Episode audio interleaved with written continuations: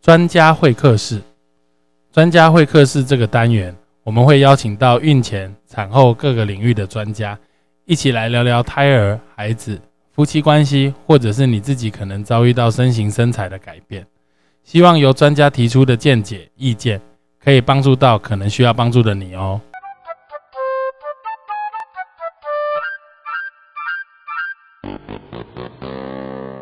Hello，大家好，再次欢迎大家再次回到这个成武乐运哈。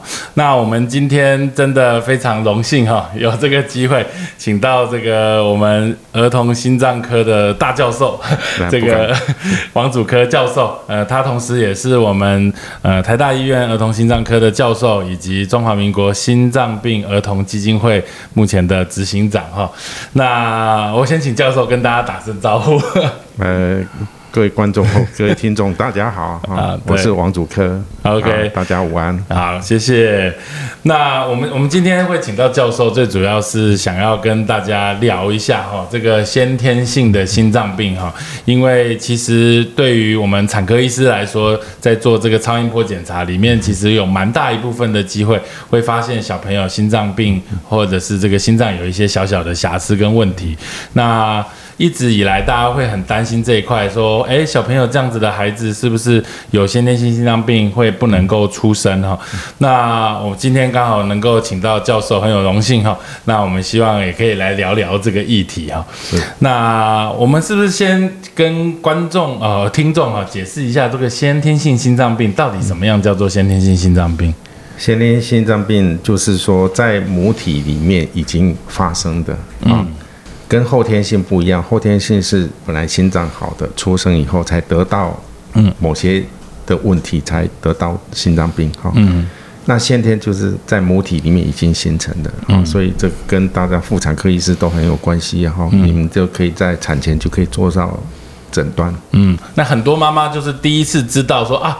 我小孩有这个问题的时候，会很开始怪自己，说：“哎，是不是我做错了什么？我吃了什么东西造成这个？有有绝对的关联吗？”其关联性不是那么大了哈。那根据我们的研究哈，就是说真正跟那些什么遗传啊、什么那个基因呐哈啊，或者是染色体啊这些关联不是非常大。那不过有一部分是可以避免的。嗯，好，比如说药物，嗯，还有辐射，嗯啊。它还有一些那个感染啊，就的先天性德国麻疹哈，这些就会影响到胎儿。OK，好，这部分还有妈妈有那个糖尿。好，这些都是会造成先天性脏病的一个原因。OK，所以大各位妈妈在要怀孕之前哈，先把自己的身体状况调整好哦，就是有糖尿病的要好好控制，然后尽量在怀孕的过程中呃避免一些感染的症状发生，也确实可以降低先天性心脏病的发生。对，OK，那教授，请问一下，就是常见的先天性心脏病大概？会有哪一些？因为可能大家如果怀孕的妈妈或没有得到这些心心脏病的妈妈，她可能对这些名词都有点陌生。对。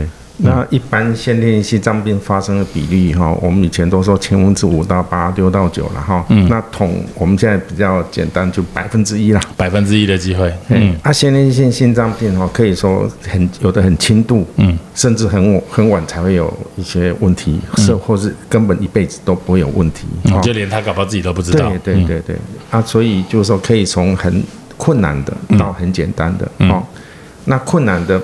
很很难处理的，包括像那个我们叫做单一心室哈，这种是我想每一位妇产科医师都看都很快就可以诊断出来。嗯，啊，还有什么大动脉转位啊，还有是那个法洛氏四重症啊，嗯嗯，还有心室中隔缺损、心房中隔缺损，嗯，啊，其中比最常见的就是心室中隔缺损，心室中隔缺损，对，心房中隔缺损也蛮常见的，嗯嗯，大概心室中隔缺损在半占半。百分之三十，嗯哼哼，那心房呢，大概百分之十，嗯，啊，其他都是像比较简单的来开放性动脉导管啊，或是哪哪里狭窄呀，这些都有可能发生。嗯哼哼，对，那我们我们因为小朋友在出生的时候，常常我们现在大部分的医院会做这个新生儿超音波的检查。常常很多妈妈会得到一个诊断，就是说，哎，会有这个开放性动脉导管 PDA，这个好像本来在肚子里面，它其实本来就是开放，出生之后它要关起来，所以这个比较晚点关，或者是看到这样子的诊断的时候，妈妈会不会需要特别做什么担心，或者是要怎么办？我想新生儿超音波的一个筛检哈，就是说这是很多现在目前都在做的很多很多地方。那最常遇到问题就卵圆孔，哦，卵圆孔闭锁不全，没有闭起来。啊。卵圆孔事事实上就是在胎儿里面就就存就存一定要开着，一定要开，不开就反而会胎儿会有问题。嗯，还有开放性动脉导管，嗯，这个大部分很多。一两个月内就就会自己关了哈，只是说你检查的时间，嗯，好在一两个月之前就容易发现这个问题，引起一些母亲不必要恐恐慌恐慌，嗯，哎，其实大部分都都都会自己关，大部分都会自己关。好，OK，了解。再来就是呃，我们我们对于先天性心脏病，大家觉得好像很恐惧，其实事实上。呃，不管哪一类型的先天性心脏病，它最主要就是造成我们的血液本来应该是呃充氧的哈，就是缺氧血到肺做一个血液的交换之后，可以达到变成充氧血的状况。而先天性心脏病它造成的这个血氧浓度交换可能没有这么好，导致它血氧浓度降的比较低，这个我们叫做发憨哈这样子的状况。所以一般来说，我们有办法自己判断。孩子有没有这方面的问题发汗吗？还是没有？这个大概还是必须一定要透过超音波的检查。但发汗的，如果说让母亲看到了哈，这代表严重了哈，代表他得到是那种叫做发干性的心脏病了哈。那这种通常是大部分几乎百分之百都需要开刀。嗯嗯嗯嗯。啊，所以现在家里现在最近大家都有买那个叫做 那个血氧浓度侦测器哈。那胎婴儿婴儿的那个手指太小了，所以哦无法夹，无法夹，所以要特别的一个头了哈。OK，还是可以可以可以测了，但是我是我是比较不建议啊。好，那刚刚教授有提到发生率大概我们抓百分之一哈，所以其实以台湾以前大概一年生二十几万新生儿，现在只剩下十几万，所以发生的。几率如果以刚刚一 percent 来说的话，可能一年大概一千五到两千个先天性心脏病的宝宝，那里面属于比较复杂性的，大概就是两三百人。对，那教授有没有这个？因为台大是这个呃医学中心，台湾最厉害的医院。那这些小朋友汇集到这个地方来之后，呃，教授有没有说针对这些妈妈，她一旦出生的时候发现的时候，呃，或者是她本来产前就知道，呃，有没有什么鼓励或建议？说，哎，很多妈妈就会问我们说，到底是该留或不该留？这些手术的成功率上大概会有多少？对，那个。因为这个引起妈妈恐慌哈，就是说那个在产前就可以发现了哈。那事实上我是比较希望说，也让我们小儿心脏科医师可以一起参加这个这方面的探讨。对，这真的太重要。就就我我希望说，将来有一个空间啊，那可以如果说发生有问题，那我们可以过来一起，大家可以一起来讨论。嗯。好，这个小孩子会将来会有什么样状况？嗯，好，当然是比较严重的状况，是我们在一起讨论啊。如果比较轻松的，不会有什么问题的话，将来出生后再来由我们小心脏科医师来追踪就可以了。嗯，对，这个教授讲的这个真的是非常有道理，因为我记得去年的时候有到这个基金会拜访教授，那教授他也一直提到这一点，就是说希望我们产前作为这个。产检的医师哈，如果看到先天性心脏病，或者是各位妈妈如果发现肚子里的孩子怀有先天性心脏病的同时，做什么决定我们都会尊重。但是如果有这样子的状况，希望能够在产前先有机会能够咨询小儿心脏科的医师，不管小儿心脏内科或小儿心脏外科，因为他们才是真正。将来判断这个孩子需不需要手术，他能够告诉大家手术的成功率以及后续的照顾方式的医师，将来帮大家手术的不会是妇产科医师。所以其实 上次也有提到，其实很多妇产科医师也没有办法很清楚知道小朋友的这些心脏病的手术，因为进步真的太快了。对对啊，这个部分是不是可以请我们手术的方法？我看到有心导管，也有开心脏的手术，是不是哪一类的心脏病可能用什么样的手术的方式？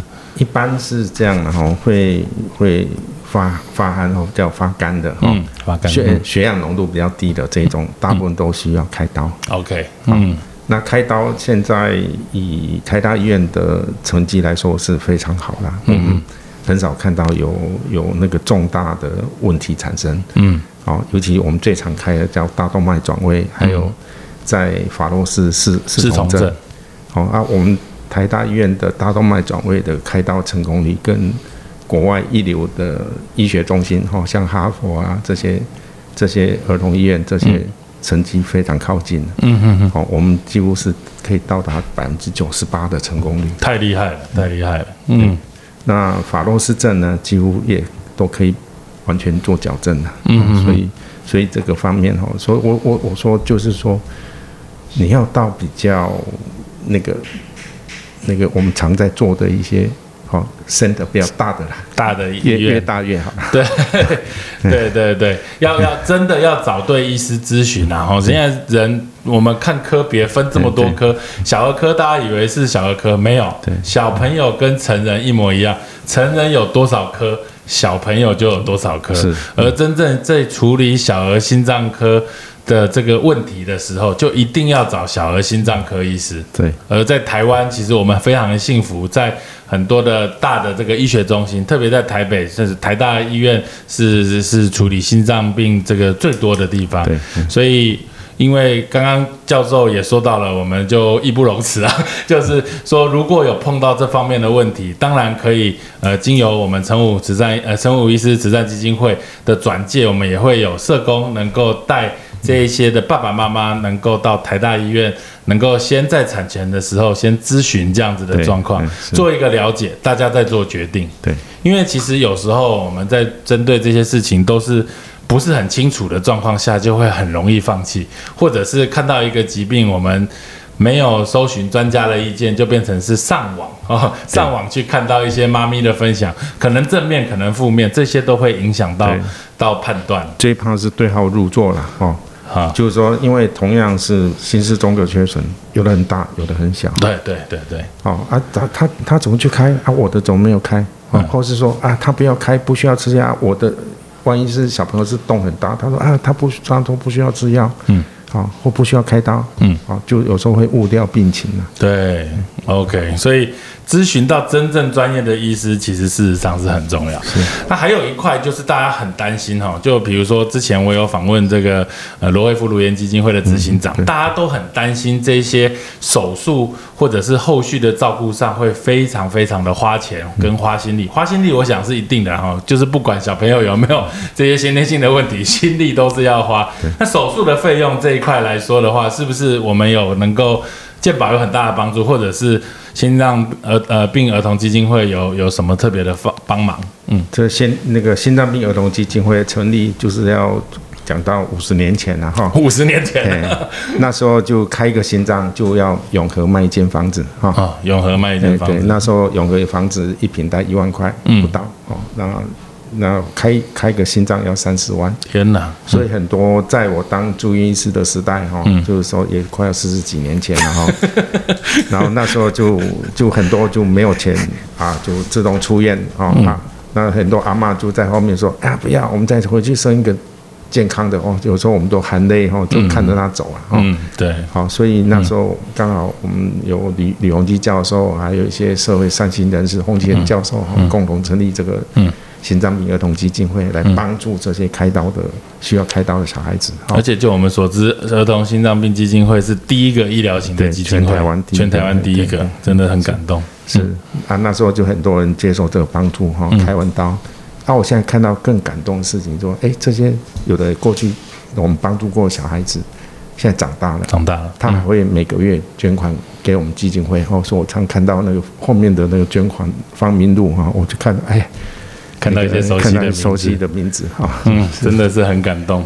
嗯，对啊，所以这个费用上面来说，费用啊嗯，最近呢，最近有健保，但是有健保不是每个都保哈，哦，不是每个都保，嗯。所以有些药物啦，哦，有些药物或有一些，譬如说，医生认为说说，譬如说，常常在外科病房啊，白蛋白高一点，病人状况会比较好，但是健保有规定，你要白蛋白要低到二点五下，嗯，才能补，嗯。二点五到三之间不能补，嗯，哦，那所以我们通常这一种我们也会帮助他们呢，嗯，哦啊，有些病人，譬如说他误了，已经譬如说像肺肺动脉高血压，嗯，那肺动脉高血压是是非常花钱的哈，嗯，那最近健保才有给付，嗯。在没有给付之前，嗯，我们通常会帮助这小孩子买一些肺动脉抗肺动脉高血压药，嗯，好、最常看到是博山疼，还有叫做威尔刚哈。嗯威尔刚也可以降肺动脉压力哈、但是每个人的状况不一样，用哪一种我们通常会另外做决定。嗯，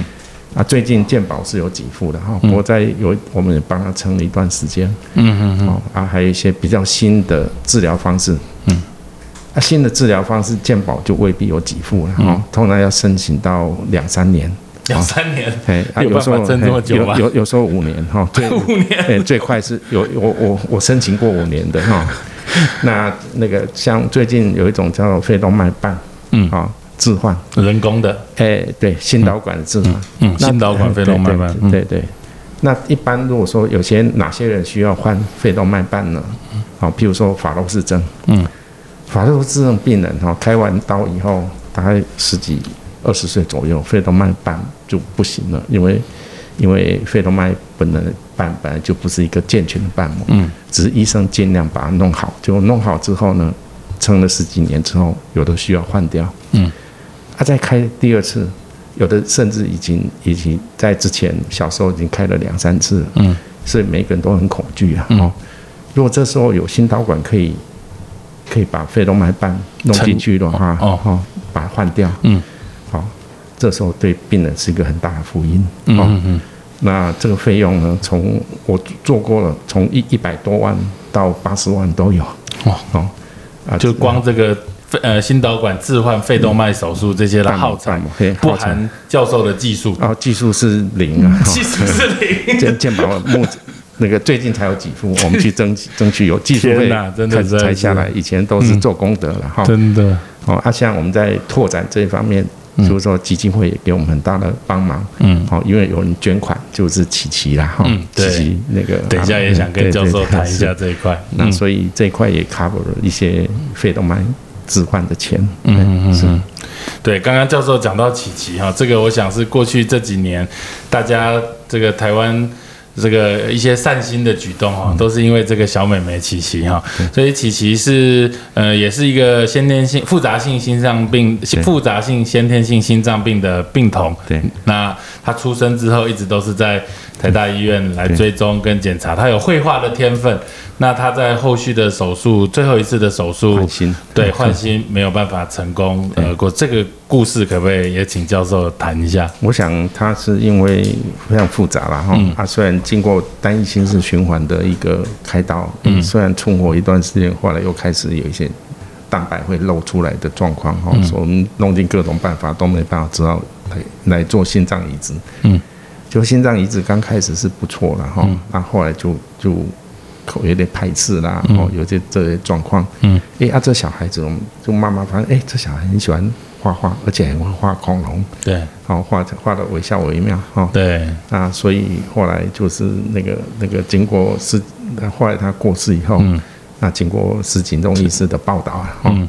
那，大家才社会上哎才发现，因为他妈妈愿意在我们的 LINE 上哈、嗯。然后来把他的的的一些图图像嗯。啊、当做那个义卖哈、嗯。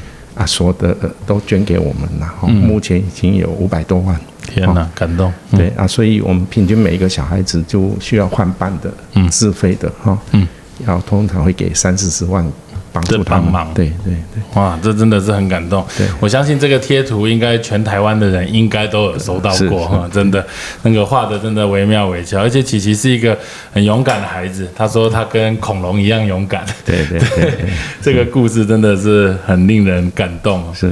那我想，这个先天性心脏病大家都有可能会碰到了哈。那呃，现在尤其又是在这个所谓防疫期间哈，其实不管有没有防疫期间，对于有先天性心脏病的病童，或者是本身是这样子的患者，是不是有什么样的动作？或者是他自己可以怎么样注意来针对这个 COVID-19 的问题，或者是平常一些身体的保养？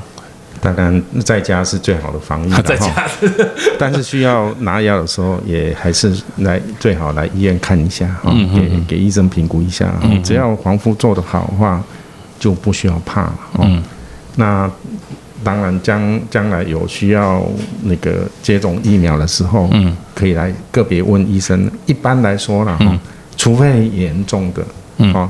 又合并那个什么很厉害心脏衰竭，又合并很厉害的肺部的问题，或是肾脏的问题，嗯，大部分都可以打。大部分都可以打。OK，好，因为那个心脏病这个基金会也有提发起了一个活动哈，叫做 Stay Cool 哈，Let's Stay Cool，Stay Home Stay Cool，也非常多的这个爸爸妈妈以及艺人响应啊。这个是教授发起的吗？没有，应该是我们基金会大同仁 大家，看起来对看起来不是很像，是是是是太好不是很像。对，因为有一个应该是建设公司啦哈，他们愿意捐捐钱来做那个共襄盛举，然后来帮助做肺瓣的小孩子。嗯，好，那肺动脉瓣膜这个置换很贵啊，所以技术也非常先进哈，在台湾只有台大医院在做。嗯，那所以我们也是很努力哈，去跟健保申请。嗯，不过。健保虽然口头上说啊愿意愿意啊，但是可能还还需要一段时间的作业流程哈，所以将来有机会了。这样，因为这样听起来，教授强调了好几次这个肺动脉瓣膜的置换手术，在许多的先天性心脏病都会碰到这个瓣膜的问题，因为它是通往我们肺部里面最重要的一个闸口。对对，所以这个瓣膜如果需要置换，一定会。能够明显的改善通往肺部的这条路，就会让他的血氧浓度有很明显的改善。所以这个手术确实在很多的先天性心脏病童上都非常有帮助。对对，现在还有一些需要做一些自费的东西，然后譬如说血管狭窄，嗯，主动脉狭窄，嗯，那主动脉狭窄，我们现在目前的过去有一种支架，哈，嗯，那这种支架过去要花十几十几万，嗯，哦，那我们。它叫白金支架哈，白金的，对，白金叫 CP stand 哈，嗯，CP stand，对，那这种白金支架在过去差不多十年左右都没有给付，那我们都要帮助对小孩子来接受这种这种手术哈，就是说这样就不用开刀哈，那不过那个健保让我们看到我们这样举动就感动了，感动了。很快就给我给付了，是，可能他也衡量他自己的财务状况，十几万 OK，七八十万要再想一下，是，哦，真的是很有趣。那是不是这个？因为因为我们还是我们的主要的听众还是孕产妇了，对，是不是可以请教授在最后面给我们一些怀有先天性心脏病但是呃很踌躇的妈妈上面一些鼓励？当然，最好的方式就是直接去。看先天心，呃，看心脏，小儿心脏科医师，其实是先天心脏病不可，并不可怕，嗯，怕的是我们缺乏这个面对这个勇气啊，真的是讲的是非常好，嗯，那事实上大部分哈，大部分先天性心脏病都可以治疗，哈，嗯，那几乎九十五 percent 以上都可以。跟一般人过一样的日子，嗯，好，就百分之五，嗯，好，比如说单一心事，嗯，或是走心室发育不全这种比较复杂的，嗯，好，才需要生活上受一点限制，甚至不能怀孕，哈，比如说她如果说女生是不能怀孕，嗯，好，她一辈子都需要去去医院这样来来回回，但是一般来说，那那个都可以过得跟正常人一样的，也可以运动，好好，但有些。比较厉害就没办法比赛，嗯，好，心脏病比较状况比较糟的就没办法比赛，嗯哼哼，我大部分都可以运动。OK，这个教授刚刚讲的真的是非常的有道理。我之前也有这个卢游那个罗惠夫卢岩基金会陈执行长来访问的时候，也有说，我们如果产前针对这样子的孩子啊，我们选择终止妊娠，当我们如果有勇气去面对这个疾病的时候。我们最差最差，也只是跟我们当初帮他终止一样而已，并没有比较差。所以应该要给孩子一个机会，也给自己一个机会哈。这边还是要帮自己，我们陈武医师慈善基金会打个广告，就是说，呃，我们针对小朋友先天性这个异常哈，特别是先天性心脏病，我们目前基金会有补助。呃，这个我们叫做基因晶片的检查，那是每一个案是补助三千块钱，那这个一个检查大概是一万多块。